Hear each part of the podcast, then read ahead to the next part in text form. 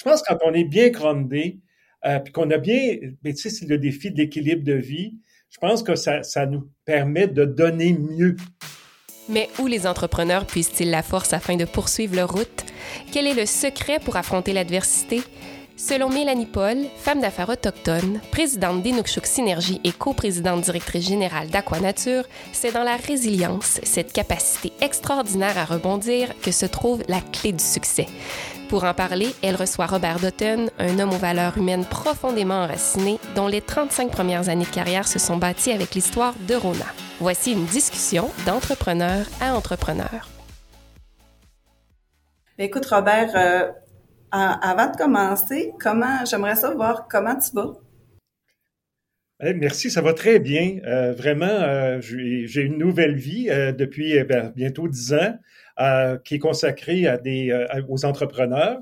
je l'ai fait avec EEB, je le fais encore avec EEB, j'ai encore des contacts avec des entrepreneurs. Puis, je suis à HSC Montréal où je m'occupe euh, de, des startups, en fait, des jeunes étudiants et étudiantes qui veulent lancer leur entreprise et d'autres personnes aussi qui sont en relation avec HSC. Puis, je suis professeur et je suis vraiment tombé en amour, un vrai coup de foudre avec, euh, avec le métier de professeur que je trouve qu'il y a beaucoup de noblesse et, euh, et j'éprouve vraiment beaucoup de plaisir. Et toi, Mélanie, comment ça va? Ben moi aussi, ça va super bien. je dirais beaucoup de changements, une transition euh, les deux dernières années ont amené euh, une belle réflexion, puis euh, des beaux changements aussi. Je pense que c'est en lien un peu avec le sujet qu'on qu'on va discuter aujourd'hui, la résilience. Ça demande beaucoup de résilience, mais j'ai comme philosophie que chaque chose qui arrive dans notre vie est là pour nous amener vers quelque chose de mieux ou de différent, mais qui est toujours là pour nous faire grandir puis évoluer. Donc oui, je vais bien aussi. Merci, Robert. Euh, donc, pour commencer, je, dirais quelque chose qui m'a beaucoup, euh, que j'ai retenu de la personne que tu es quand tu nous, quand tu nous as accompagnés durant notre parcours à l'école. Euh, c'est euh, justement ta grande résilience, ton authenticité aussi. Euh, puis j'aimerais que tu me décrives pour toi, c'est quoi la résilience? Je dirais que pour moi, la résilience, c'est d'accepter le changement, de le voir comme une opportunité au lieu de le voir comme un obstacle. Euh, pour moi, la résilience, c'est à partir du moment où on s'est donné un but dans la vie, donc on a, on identifié notre mission, euh, les obstacles qu'on peut avoir, les problèmes, les, contrariétés, ça devient, euh, des, je trouve que ça devient des, des façons de, de faire face à ce qu'on est, puis à notre volonté de réussir la mission qu'on s'est donnée. La mission, c'est pas nécessairement de faire de l'argent, avoir plus de pouvoir ou avoir plus d'ego, mais c'est une mission qui est plus grande. Je pense que toi, Mélanie, tu connais bien, tu comprends bien ça. Quand on s'est donné cette mission-là, ben, je, trouve que de, faire face au problème, puis de dire, bon, ben écoute, ça, je vais passer par-dessus, euh, c'est, pour moi, ça vient de la mission que je me suis donnée. Deuxièmement, c'est notre capacité à accepter le changement. Malheureusement, les gens n'aiment pas beaucoup le changement, mais moi, j'ai, j'ai plus d'âge que vous. Là. Je me souviens dans les années 70, Alvin Toffler, qui était un grand futurologue, a écrit des choses fantastiques sur euh, l'avenir. Il essayait de prévoir ce qui était pour arriver. Puis il disait, la vie s'est changée. Ça, ça m'a toujours marqué. Ça, j'avais à peu près 15, 16, 17 ans à l'époque. me dit, la vie s'est changée c'est d'accepter le changement puis de l'affronter. Et ça, pour moi, c'est, ça a toujours été dans ma vie de, ma vie personnelle comme dans ma vie de chef d'entreprise, un élément important de dire bon ben écoute, moi je veux, euh, je veux profiter des occasions de changement pour ben, grandir personnellement, puis aussi faire grandir l'entreprise dont j'ai eu la responsabilité là, pendant plus de 20 ans.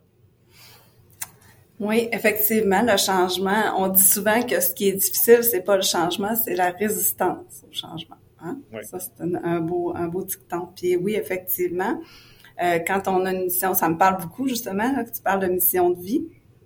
Puis quand on est connecté à ça, quand on est connecté à notre cœur, ça nous aide à voir aussi la vie de façon différente. Puis comme tu dis, de, de, de s'adapter en s'en allant parce que je, pareil, même si j'ai un petit peu moins d'expérience que toi, Robert, euh, je me suis rendu compte que quand la vie nous mettait un obstacle, ou comme on dit, on peut l'appeler un obstacle, un défi, un problème, euh, c'est aussi pour nous emmener dans une direction différente qu'on n'aurait peut-être pas vue avant. Puis, au lieu de résister, si on, suit ce chemin-là, ben on se rend compte que ça nous amène des options ou des façons de faire différentes qu'on n'aurait peut-être pas pensé avant. Fait qu'effectivement, je pense que c'est, quelque chose de positif là, euh, aussi, puis ça aide, en le voyant de cette façon-là, ça nous permet justement d'être plus résilients aussi, euh, comme tu dis. Euh, on vient de vivre deux années quand même assez particulières. Hein? On peut pas passer sous silence ces deux années-là parce que ça a quand même eu un impact autant au niveau personnel que professionnel pour plusieurs personnes. Toi, tu as vécu ça comment ces deux dernières années-là, euh, Robert? Écoute, j'ai eu une grande surprise parce que lorsque ça a débuté, je pensais que tout tombait à plat, puis je me suis dit, bon, ben, regarde, je me suis abonné à Netflix, puis ah, tout le monde me parle de Netflix, j'ai fait la liste des films que je voulais voir, des livres que je... Puis en fin de compte, ça s'est pas passé du tout comme ça. Euh, je commençais très sollicité avec les entrepreneurs, les chefs d'entreprise. Je suis sur le conseil d'administration, puis même pas uniquement les entreprises, mais aussi je fais beaucoup d'implications sociales. Et là, je me suis aperçu que les gens étaient en, panique. On n'était pas dans une situation d'urgence. Il y avait beaucoup de panique. Euh, c'est normal. Tu sais, le 10 mars, on se demandait comment on va faire pour trouver des gens pour travailler en entreprise. Puis le 14, c'était à la fin de la semaine, c'est combien il faut que j'en congédie, mettre à pied, qu'est-ce que je fais, est-ce que je coupe les salaires? Donc ça, c'est alors je suis rentré de plein front là-dedans. Je suis très touché parce que on, m'a beaucoup sollicité. Puis au début, ça m'a un peu dépassé parce que moi, j'ai dit, bon, je vais le prendre comme un compliment. Ça veut dire que je ne suis pas passé date. Et, euh, et, mais j'ai beaucoup aimé ça. Puis ça m'a fait beaucoup réfléchir aussi, euh, tu sais, sur les opportunités de changement des crises. Puis j'ai comparé deux choses. J'ai entrepris l'entreprise pour laquelle j'ai travaillé pendant 35 ans qui n'a connu des crises. Puis surtout, euh, c'est une entreprise qui avait 70 ans d'existence. Puis mon parcours aussi personnel à travers de cette entreprise-là. Puis je me suis rendu compte que, en fait, les crises avaient été difficiles chez Rona. Ça n'avait pas été facile, mais ça avait toujours été une opportunité, comme tu disais tantôt, de voir des choses, de faire les choses différemment qu'on n'aurait pas fait si la crise avait pas lieu. Alors, l'entreprise a toujours grandi. Ça veut dire que, mais par contre, c'est normal que les, les, les 12, 18, 24 mois qu'elle dure, bon, c'est pas, c'est pas, oh, pas, bon, ben, regarde, de toute façon, ça va être mieux. C'est difficile. Mais à la fin, trois, quatre, cinq ans plus tard, on dit une chance qu'il y a eu la crise. Mm-hmm. Je suis content parce que ce que je vois aujourd'hui, c'est que la grande majorité des entreprises québécoises euh, ont, ont, bien réagi. Le moment de panique passé, on a pris le temps, on s'est assis, puis ça nous a donné, au début, je trouve que ça nous a donné quand même un peu de temps de réflexion parce que les entrepreneurs ne réfléchissent pas. Ça, c'est un reproche que je fais toujours. Euh, donc, on a pris du temps là-dessus. Puis moi, quand je regarde ma carrière, je me dis, ben mon Dieu, puis je l'ai dit à beaucoup de gens parce qu'il y a des, cadres, des, ex-étudiants que j'ai à la maîtrise qui me disaient, mais qu'est-ce qui va arriver? Puis, je me disais, écoute, sois là pour l'entreprise, sois dédié, et puis tu vas voir, ça va donner une occasion de grandir dans l'organisation. Puis, puis à mon cas, c'est ça qui est arrivé. J'ai eu mes promotions après chacune des crises. Alors je me dis, ben non, mais c'est positif. Alors ça, c'est, je l'ai vécu très euh, en accompagnement avec les gens. Je je suis quand même sorti, puis je suis encore inquiet de la santé mentale en général de la population parce que on n'a pas vécu ces choses-là au Québec euh, euh, vraiment très souvent. Euh, on n'a pas de culture de crise aussi importante. Donc, pour moi, la, santé mentale des entrepreneurs, des chefs d'entreprise, et comme je dis dans la population, ça me préoccupe encore. Je pense qu'il faut, là, ça diminue, ce qu'on espère, ça diminue. Il faut avoir prendre du temps là pour prendre notre respire, puis faire le point être capable de faire un post-mortem de tous ces événements-là des deux dernières années pour savoir quelles leçons on en tire. Il y a eu des pertes, mais j'aime Nelson Mandela disait euh, je gagne ou j'apprends. Donc, il y a des choses qu'on n'a pas gagnées, mais qu'est-ce qu'on a appris? Qu'est-ce qu'on a appris sur notre organisation, sur les gens qui nous, qui nous côtoient, puis qu'est-ce qu'on a appris sur soi comme entrepreneur? Effectivement. C'est, euh, ça a été une grosse réflexion stratégique, hein? autant personnelle que professionnelle. On, souvent, dans les entreprises, on essaye, c'est difficile de trouver une journée ou deux jours pour s'arrêter, pour réfléchir à comment on va faire les choses dans la prochaine année ou dans les cinq prochaines années. Mais là, ça a été un, bon, une bonne année de réflexion, une bonne année de prise de recul. Puis je pense que, comme tu dis, ça a été une prise de recul autant personnellement que professionnellement. Euh, puis, puis les deux sont interreliés, hein? Parce que parce que justement, quand on se re-questionne en tant qu'humain, en tant que personne, parce que l'entrepreneur est un humain avant tout, hein? on, le, on, le, prône beaucoup à, à l'école de Beauce. Euh, puis, puis quand nous, on change, ça amène notre entreprise ou les, nos, façons de faire à changer aussi. Puis personnellement, euh, ça a eu un, gros impact aussi euh, de mon côté, de ce côté-là, parce que justement, comme tu dis, quand on est dedans, tout va bien, on se pose pas de questions comment on pourrait faire les choses différemment. Maintenant, ben après ça, ça ouvre les, yeux sur plein de choses. Euh, ça m'amène à, ma prochaine question. Qu'est-ce que toi, tu as trouvé le plus difficile euh, dans les deux dernières années? Personnellement. Euh, ben, j'ai été beaucoup sollicité. Vraiment, ça, ça m'a. Et honnêtement, je me suis aperçu à, la fin du, de, l'année 2021 que je m'étais beaucoup oublié là-dessus parce que ça peut paraître bizarre. Vous allez, tu vas me dire, ben Robert, tu es, à la retraite, tu étais supposé, supposé être à la retraite puis mes implications sont bénévoles tout le temps. Euh, donc, euh, mais je, me suis laissé prendre par ça. Puis je me suis aperçu aussi que souvent, je prends le problème pour moi. C'est-à-dire que si on m'apporte un problème, je, je, il y a une expression en anglais qui dit le singe on the shoulder. Tu sais, je reviens toujours avec le singe, mais à un moment donné, ça en a fait beaucoup.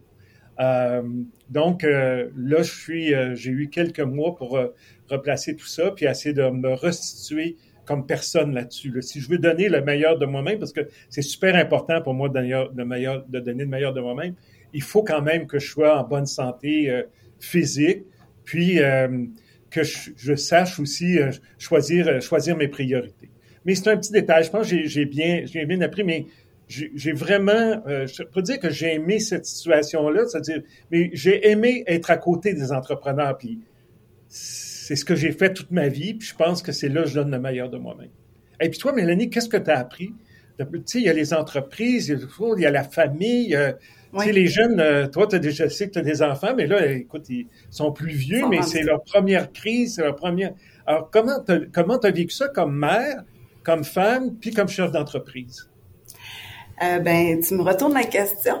Euh, je te dirais que moi, puis on en parlait avant de rentrer en onde toutes les deux tantôt, apprendre à dire non et apprendre à concentrer notre énergie sur les choses qui comptent vraiment pour nous. Puis je dirais que moi, quand je suis le, le, COVID a commencé, moi j'arrivais de voyage. J'ai eu le COVID. donc, euh, donc pour moi, ça a été vraiment une grosse réflexion parce que ça m'a amené à dire, OK, parce qu'il y a des choses qui ont tombé professionnellement à cause du COVID, le développement d'affaires. Moi, j'étais beaucoup dans le développement d'affaires, euh, le Nord, tout ça. Puis j'avais, ça, ça, ça l'a arrêté. Ça, ça a été sur pause pendant longtemps. Donc, il a fallu que je me repositionne professionnellement, qu'est-ce que j'allais faire. Puis j'avais une entreprise en démarrage aussi qui était Aquanature. On venait juste de recevoir notre aide financière pour commencer. Donc, euh, contrairement à ce que j'étais supposée de faire, me concentrer plus sur Nord et embaucher quelqu'un dans Aquanature, a fallu que euh, je me ben que je mette Inukshuk de côté puis que je me concentre sur quoi. Puis là ben notre plan d'affaires fonctionnait plus du tout. Donc j'ai vraiment fait un 360 avec le plan d'affaires 180 je dire. Mais bref, ça a été beaucoup beaucoup d'adaptation, de changement, de réflexion. Puis je me suis rendu compte, ça m'a fait prendre conscience que souvent on est dans le faire, puis on est dans dans dans l'action, puis on pense qu'on est efficace. Puis là, je me suis rendu compte que quand j'étais en train de réfléchir, puis que je passais, euh, c'était plus efficace de réfléchir d'avance, puis ça me demandait moins d'action. Dans le sens que ça allait mieux, puis les gens, j'étais plus efficace en fait que quand j'étais complètement dans l'action, parce que là, mes actions étaient plus posées, mon énergie était à la bonne place, puis en tout cas, bref, moi, ça m'a amené euh, de voir les choses différentes à ce niveau-là. Puis euh, c'est sûr que au niveau de la santé mentale, tout ça, les gens autour de moi, les gens trouvé ça difficile.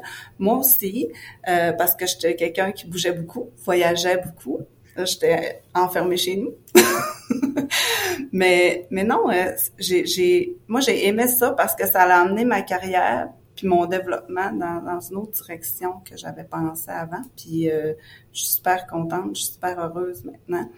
Euh, ça m'a ramené un petit peu dans l'opérationnel, mais ça c'était une voie nécessaire pour aller vers d'autres choses après. Fait que plein de positifs pour moi aussi. Euh, la période. Et c'est pas mal l'opérationnel, hein, de se rapprocher de son emploi. Je pense que ça nous, ça nous apprend beaucoup de choses sur notre organisation. Puis souvent, la première chose, ça nous dit qui sont nos vraiment nos vrais, euh, nos vrais euh, partenaires dans l'entreprise.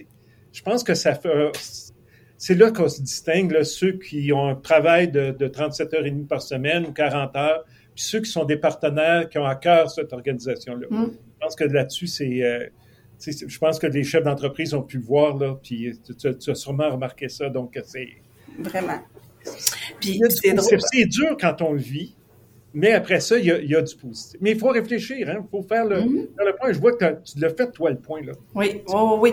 Puis c'est drôle, j'ai pensé à toi quand je l'ai fait, parce que quand on était à l'école, tu nous avais partagé un moment d'arrêt que tu avais fait euh, dans une auberge ou euh, un temps d'écrire euh, vraiment des choses.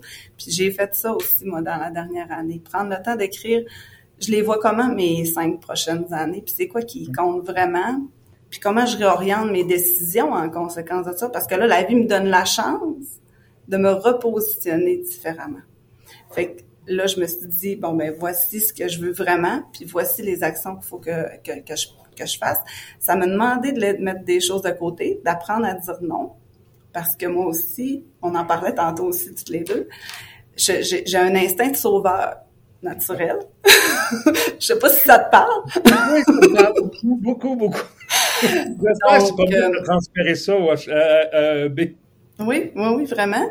Puis, puis tu sais, j'avais déjà, euh, j'avais déjà un mentor qui m'avait dit aussi, tu sais, avant de donner de l'intérêt, on donne de l'intérêt aux gens. Faut pas donner notre capital aux gens.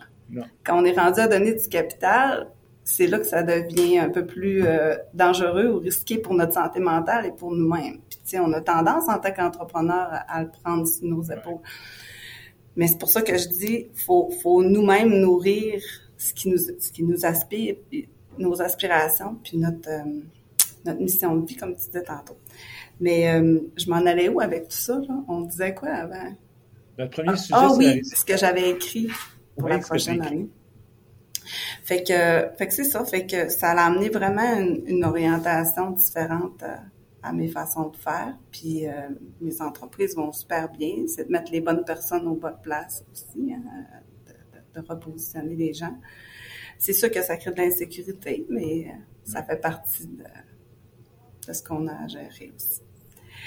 Euh, J'aimerais ça te demander, euh, parce que moi, ça m'a demandé aussi de, de développer encore plus ma spiritualité, ma créativité.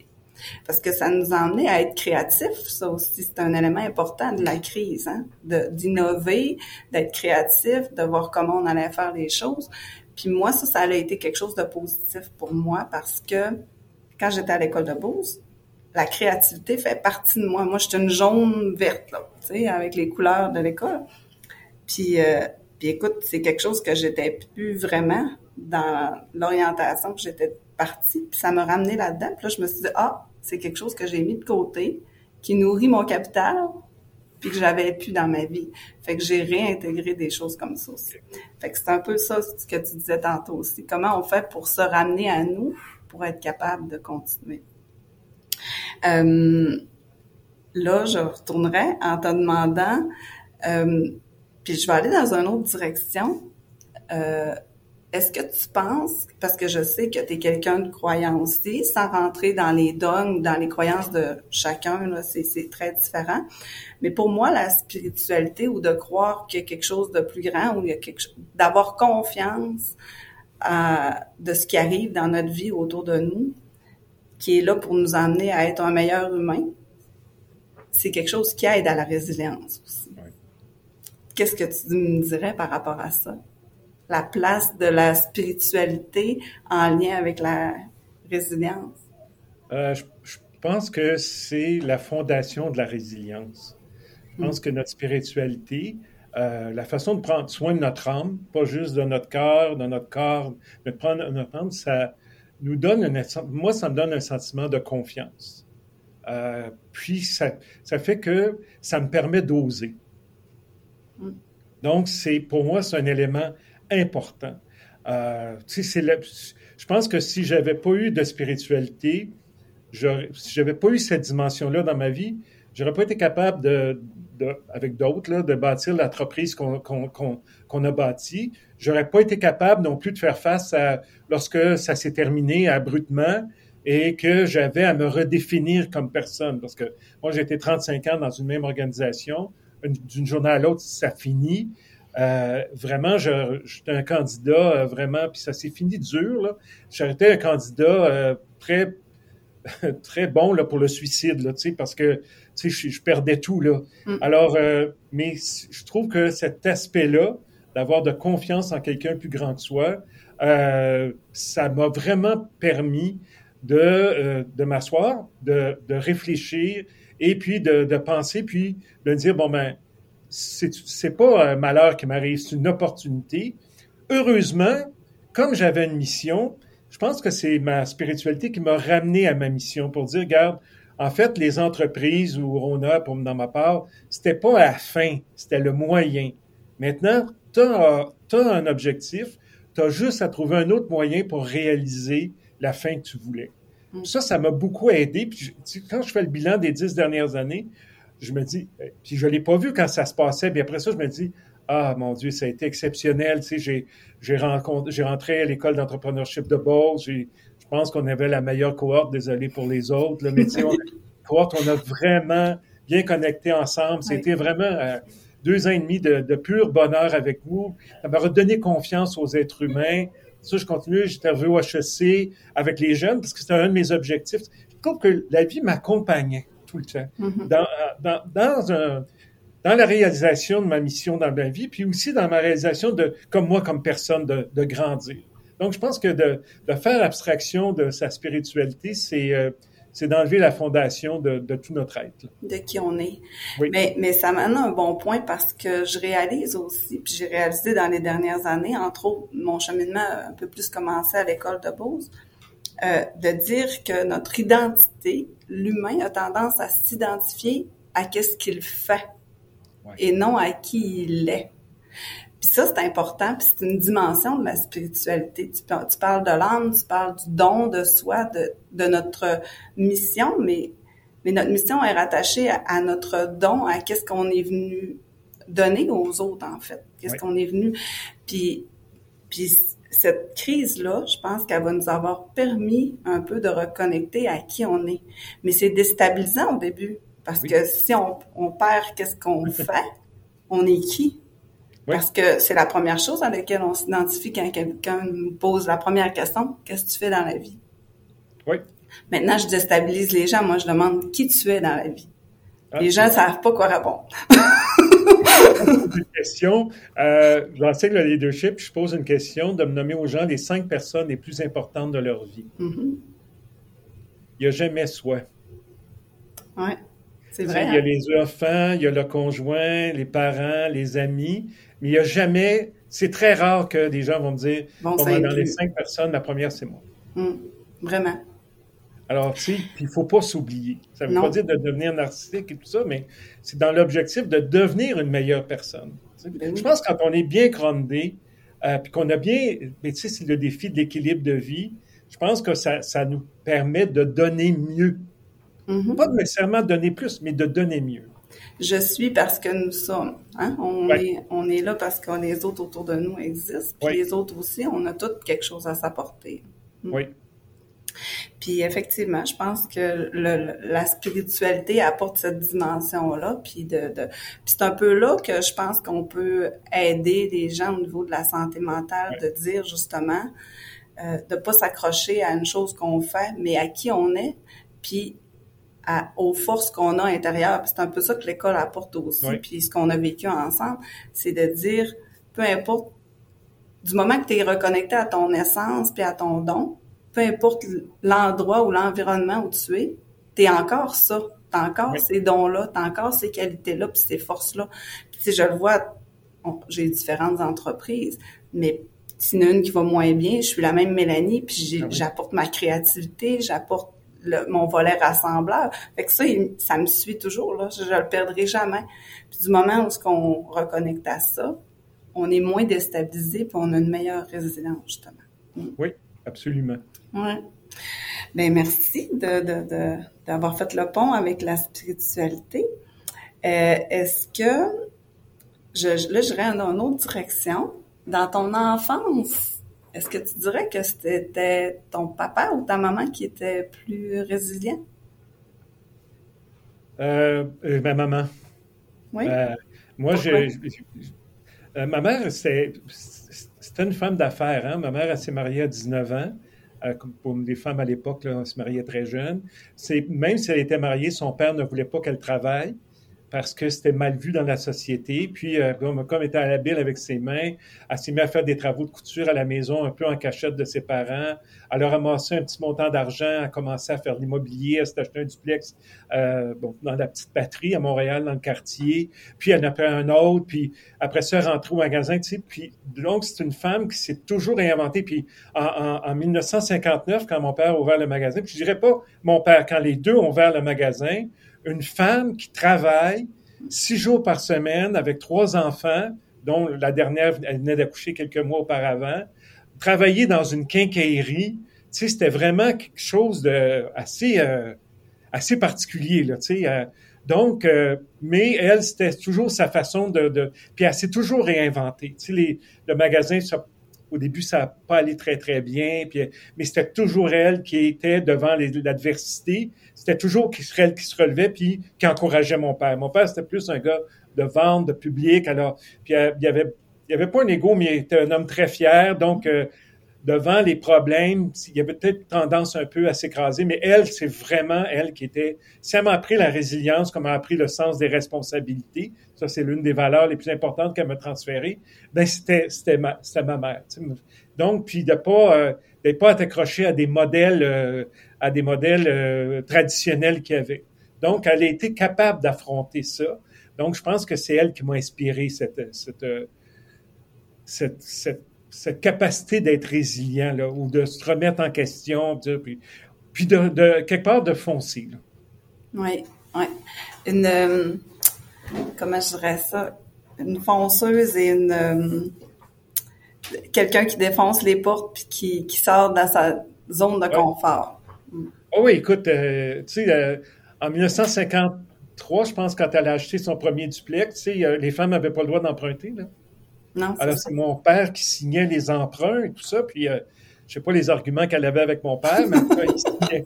Puis, ça vient de sa mère. Ma grand-mère faisait la même chose dans les années 30, 40. C'est quand même quelque chose. tu sais. Donc, elle avait un modèle aussi. Oui, il y avait un modèle. Tu sais, quand on voit les, les, tu sais, les femmes traditionnelles à faire des machines à bébé, oui, mais il y en avait d'autres aussi. Il y avait des gens qui ont pris de dire, bon, ben, regarde, euh, on, on va faire d'autres choses, puis euh, on va s'assumer. Ce que ma mère a compris jeune, et ça, je, je l'ai réalisé il n'y a pas si longtemps que ça, c'est que la force d'une femme, c'est son indépendance financière. Ça, c'est sûr. Alors, ça, c'est un, élément, c'est un élément important, mais à l'époque, c'était pas... euh, Non, c'était pas courant, là. C'était pas courant, là. Tu sais, Mm. Donc, euh, moi, je me rappelle que dans les, au début des années 60, c'était la mode d'avoir des manteaux de vison. Mon père s'en achetait, il en achetait pas. Elle est partie, il fallait s'acheter un manteau de vison. Tu sais, c'était comme, regarde, si tu veux pas, là. Ouais. Alors, Je suis capable de c'est ça. comme ça que je vois, que je me dis, ah ouais, bon, vraiment, là, c'était quelqu'un Mm. de décidé qui savait où aller. Parce qu'on dit aussi que, que l'environnement, les gens autour de nous, le- l'environnement dans lequel on a grandi a aussi une influence sur, euh, sur la résilience et comment on va développer notre façon de voir les choses aussi. Donc, c'est sûr que de, ça m'amène un peu à parler euh, de, de, de l'entourage par rapport à la résilience parce que souvent, les, les gens osent pas demander aussi de l'aide ou, euh, tu sais... euh, puis, puis je pense que c'est un élément important par rapport à, à ça, à- aux événements qu'on peut vivre, puis comment on peut on peut s'en sortir, d'être de oser demander de l'aide. Donc, ça m'amènerait à, à, te demander, j'aurais des liens à faire entre deux mots, la vulnérabilité et le jugement. Comment tu vois ça, toi? Euh, ben, je vais revenir d'abord à une introduction en parlant de ton, ton point de dire, c'est d'avoir des gens qui nous entourent. Oui. Moi, euh, je ne suis pas euh, professeur en équilibre de vie, là, parce que j'ai tout mis dans Rona. Euh, puis j'ai pas eu une vie personnelle très, très développée. Mais je suis à l'école de, de Beauce, puis je suis à l'école ici pour, pour véhiculer ça, pour dire attention, parce que je suis profondément convaincu que ça nous prend des gens autour de nous qui nous aiment assez pour nous dire nos quatre vérités. Mhm. Et qu'on aime assez pour savoir que ce qu'ils nous le disent, c'est parce qu'ils nous aiment. Oui, Ça, je pense que c'est un inconditionnel à la réussite.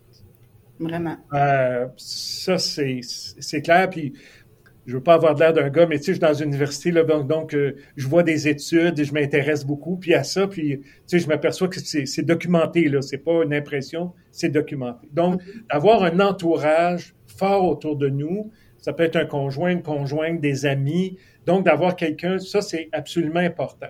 La vulnérabilité, euh, moi, j'ai pas de mal. C'est sûr je ne montrerai pas ma vulnérabilité à mon financier, là, parce que c'est sûr que pour eux autres, c'est de la faiblesse. Mais j'ai jamais eu de, j'ai jamais eu de problème à être vulnérable avec les gens qui m'entourent. Mon équipe de direction, même les employés, j'avais une proximité très grande avec les employés parce que je les aimais aussi. Si j'ai, si j'ai aimé, c'est ça. Et euh, donc, pour moi, c'est pas comme un signe de faiblesse. Je vais remettre, prendre un mot que tu as dit tantôt, c'est un signe d'authenticité. Je suis profondément convaincu que nos employés, notre équipe, ne nous demandent pas d'être parfaits. Ils nous demandent d'être vrais. Mhm. Ils, aiment- ils adorent la- l'authenticité. C'est de plus en plus vrai. Ils sont, les gens ont un instinct pour détecter ceux qui sont authentiques et ceux qui ne le sont pas. Et on s'aperçoit que les gens qui, euh, qui jouent un rôle, qui se prennent pour le président, puis qui sont très attachés au, euh, au symbole de la réussite, c'est des gens qui perdent beaucoup la confiance de nos. Les Mhm. gens aiment savoir que quelqu'un est vrai. Pour avoir une authenticité, il faut avoir un lien entre ce que tu dis et ce que tu fais. Les gens vont... Parce que, tu sais, quand on est à la direction d'une entreprise ou même un département, c'est plein de gens qui nous regardent. là. On est toujours, toujours, toujours sous la lumière. Mhm. Donc, de dire, attends une minute, là, les gens vont nous surveiller. Tu peux pas dire des choses que tu ne fais pas. Puis là, j'aurais un grand débat sur les valeurs d'entreprise, Oui. qui souvent sont de la pure bullshit, là, parce que c'est des mots, mais que les gens ne les voient pas dans l'organisation. Les Ça les- incarne pas.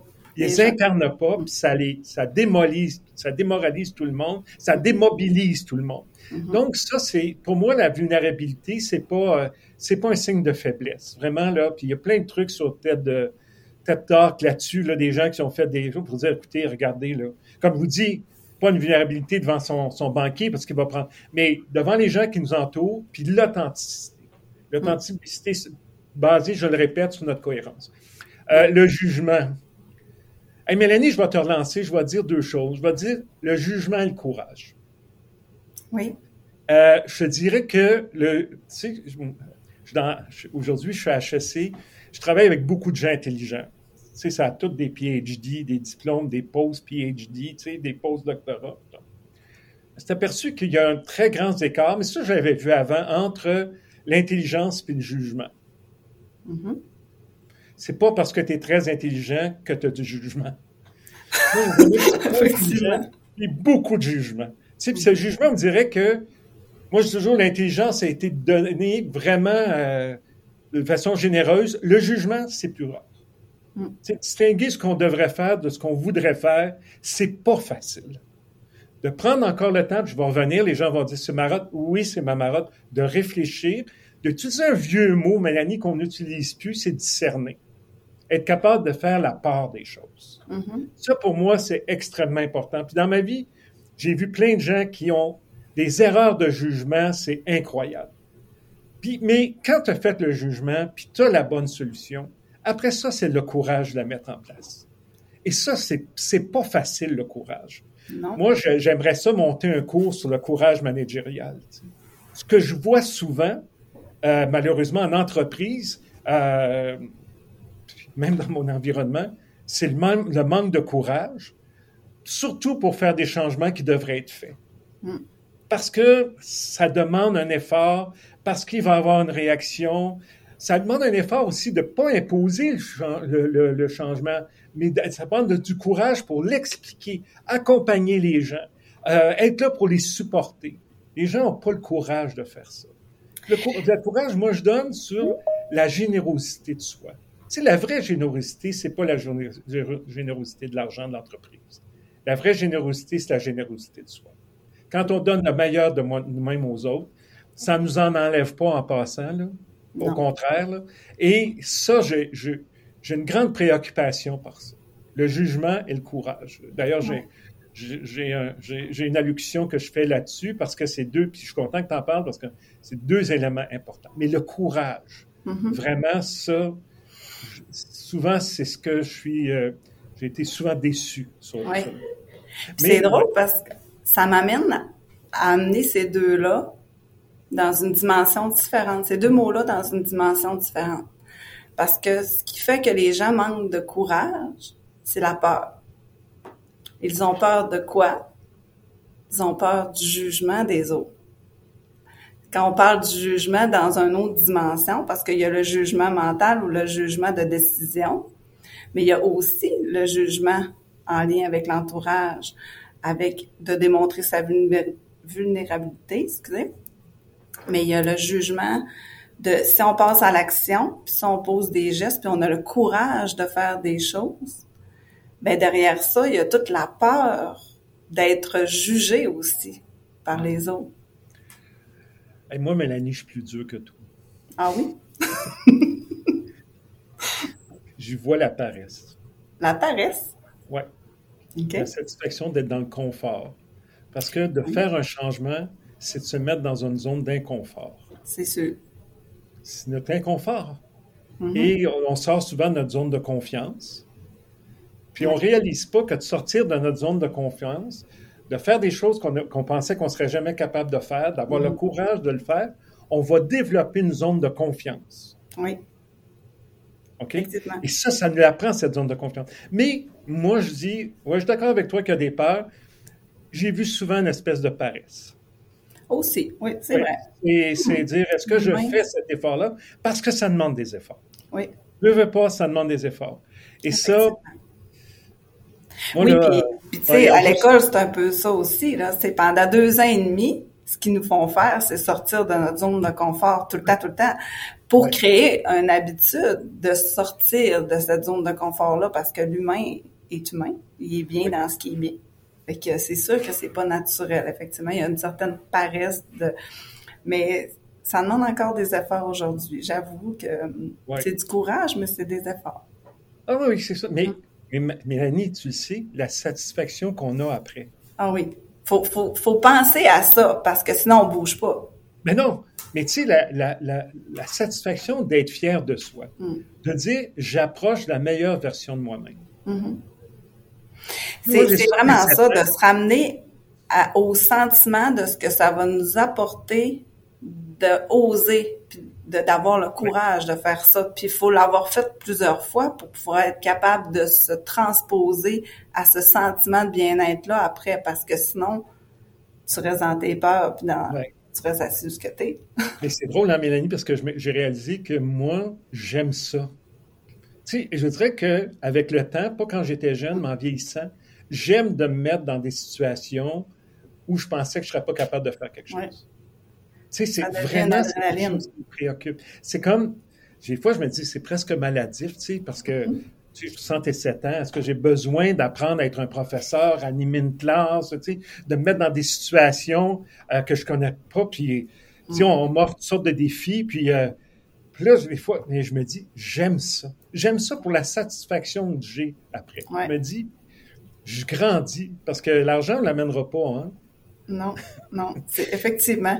Effectivement, puis c'est drôle parce que tantôt, je te posais la question de tes parents, qui qui était plus euh, résilient ou puis là, tu parles de zone de confort, puis moi, je, suis en train de transposer dans ma tête ma mère qui me dit toujours ben oui, mais ça se peut tu te mettre dans des situations comme ça, pas possible d'être obligé de, de te sortir de parce que là, tu es nerveuse, puis ça te demande, tu sais. Elle dit faut faire exprès. puis de l'autre côté, mon père qui lui a toujours été dans cette, dans ces traces-là, fait que tu vois qu'il y a des gens qui sont vraiment, eux autres, à l'aise dans leur zone de confort, puis c'est correct comme ça. Puis de l'autre côté, ben le challenge de toujours vouloir aller plus loin puis de se dépasser. Mais ça fait tellement grandir, comme tu dis, intérieurement, le sentiment qu'on a. Hmm. Tu sais, moi qui étais, tu sais, j'ai quitté HEC, puis à 22 ans, la, la, certitude, je ferais rien dans la vie. Puis euh, parce que j'étais trop timide pour dire non, j'ai accepté un travail chez Rona en me disant je vais rester six mois puis je vais sacrer mon camp. J'ai passé 35 ans, j'ai monté. Combien de fois j'ai été confronté à ça? Hum. Alors, mais mon Dieu, que quand j'y repense, je fais le bilan. Puis, tu sais, quand on va à HEC, on raconte son histoire. Après HEC, mais EB, on raconte son histoire. Puis là, ben, sais, tu repasses ces passages, puis des fois, je me dis, hey, c'était quand même pas si pire. Tu sais. ouais. C'est vrai que je le réalise à la fin de ma vie, je me dis, wow, tu sais, vraiment, là, tu sais, je, je, je, suis content, j'ai une espèce de satisfaction, là, que, en fait, j'ai jamais vu, j'ai jamais, jamais, eu, puis là, je me dis, wow, tu sais, être fier de soi, pas pour les, comme je répète, pas pour les symboles de la réussite. C'est pour qu'est-ce qu'on est en train de devenir comme être humain. Ben oui. Qu'est-ce qu'on réalise, puis comment on fait du bien autour de nous. Parce que en se dépassant nous-mêmes, on influence des autres à se dépasser aussi. Ben oui. C'est la même chose avec la résilience. Tu sais, moi, quand j'étais chez Rona, le plus beau compliment que j'avais d'un employé ou d'une employée, c'était de me dire Hey Robert, tu m'as fait faire quelque chose que je pensais que je serais jamais capable de faire. Moi, il y avait dans cette phrase-là quelque chose qui me disait Wow, tu sais, j'ai vraiment donné plus que juste de l'argent. Là. Je le revis aujourd'hui parce que j'enseigne à la maîtrise, mais j'enseigne aussi au bac à des jeunes de 19 ans qui rentrent au HEC. Ils ont un pied dans l'adolescence, un pied dans le monde adulte. à la fin, souvent, on me dit ça, monsieur, vous m'avez vous m'avez fait grandir. Je suis tellement content. C'est le plus beau compliment que j'ai. Donc, je pense que c'est comme ça que. Je pense que comme ça, quand moi, j'ai l'impression que je me réalise. Puis, puis en même temps, c'est pas tant à travers ce qu'on fait que les gens se reconnaissent, mais à travers qui on est que les gens ben, se reconnaissent. J'ai lu une belle phrase l'autre fois qui dit on gère pas juste avec ce qu'on sait, on gère mm-hmm. avec ce qu'on est. Et là-dessus, EEB l'a bien compris. Mm C'est pas juste un centre de transfert des connaissances. Non. C'est un centre de développement personnel des gens. Vraiment. Puis ça, c'est probablement le gros chiffre. Demain, je commence une, une cohorte, la 23e. Euh, je vais être là pour deux, une journée, deux jours avec eux. Là, puis sais, vraiment, c'est le message-là. Parce qu'ils arrivent tous là avec une idée de régler un problème administratif qu'on a, mm-hmm. croissance et tout ça. Ils pensent qu'au premier module, on va régler ça. Puis ils vont avoir une déception parce que c'était non, non, non, là, on va travailler sur ce que tu es. Mm. C'est la même chose. Hein, les gens, ils font des maîtrises, tu sais. Ça me fait rire parce qu'ils font des maîtrises, tous des ingénieurs qui font des maîtrises, des, des gens en technologie, des avocats puis euh, ils viennent acquérir des nouvelles connaissances. je leur dis, mais pourquoi tu fais ta maîtrise? Ah, mais parce que moi, je veux avoir plus de connaissances stratégiques, je veux savoir le TI, euh, creation, value creation. Honnêtement, je les regarde, je me dis, mais non, c'est pas ça que tu as besoin. Je leur dis pas tout de suite.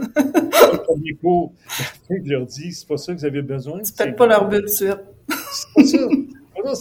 Non, je veux pas leur but de suite. Mais je l'appelle, je la, je la, je à un moment donné parce qu'il faut comprendre que c'est eux. Ben oui c'est souvent, c'est des gens très cartésiens. Tout est là, là.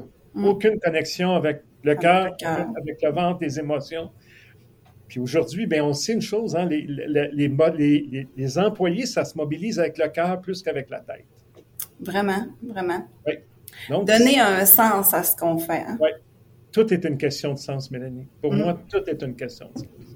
Dans toutes les entreprises que j'ai, pour moi, c'est la base de tout.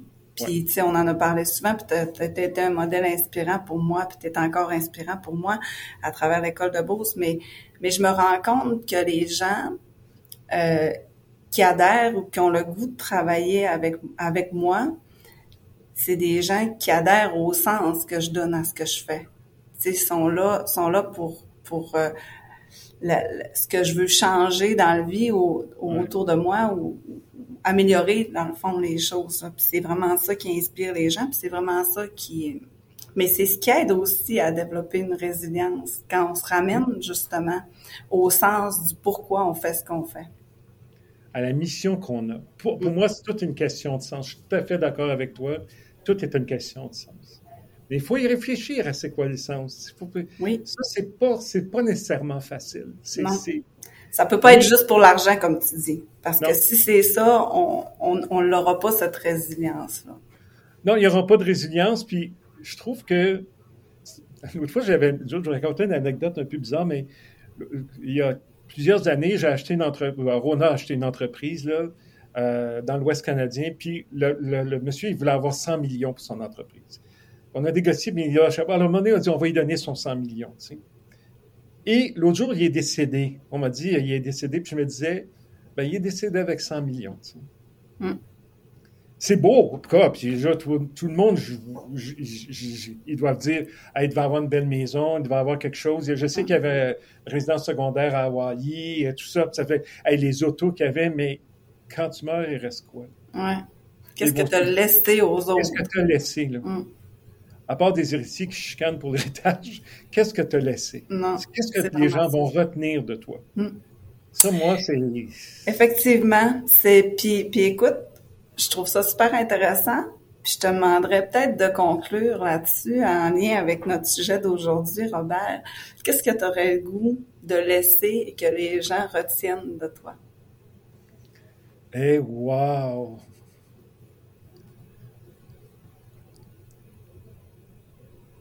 Que, que je les ai aimés. Que vraiment, euh, il y avait une personne qu'ils ont croisé dans leur vie euh, qui les aimait. Je pense que quand les gens sentent qu'on les aime, euh, ils nous donnent le meilleur d'eux-mêmes. Mais moi, je les ai aimés. Ça, j'aimerais ça que les gens retiennent ça. Wow. Et toi, Mélanie? Merci, c'est beau. Ça, ça me rend émue. Oui, bon. Euh, ben, je te dirais un peu dans le même sens que les gens, de laisser aux gens l'espoir que c'est possible, l'espoir de que que tout le monde peut se réaliser quand on apprend à s'aimer nous-mêmes en premier, puis que on, tout ce qu'on fait, notre intention derrière est rattachée à l'amour des autres aussi. On parle de don de soi depuis tantôt, de donner un sens. Tout ce que je fais ou tout ce que je suis, c'est, c'est pour aider les autres. Je, je voudrais être un effet miroir, en fait, Mm. pour les autres. De- que les autres puissent voir que c'est possible. Euh, peu importe l'en- l'endroit, l'environnement dans lequel on est, ou, ou de se dépasser puis de, de réussir. Mais l'amour de soi, l'amour des autres, puis de redonner au suivant, c'est c'est important pour moi. Et tu sais, Mélanie, tu le fais très bien. Puis Ben, tu es merci. une femme inspirante. Ouais, parce qu'il y a de la cohésion ce que tu dis puis ce que tu fais. Mm. Ça, c'est le meilleur moyen d'inspirer les gens. Moi, je te dis bravo pour tout ça. Ben merci Robert. Puis je te retourne le compliment parce que tu as eu euh, un bel impact positif dans ma vie, inspirant. Puis ton amour, je l'ai ressenti aussi à l'école de Beauce. Je retiens chacune de tes paroles, puis ça m'inspire encore aujourd'hui, puis ça m'aide à avancer euh, certains jours plus difficiles parce qu'on en a tout. Hein? Donc, euh, c'est ces phrases-là inspirantes aussi qui nous aident à être plus résilients Mm. et résilientes. Donc, on va finir sur une petite phrase que tu te dis pour être plus résilient. Ça serait quoi?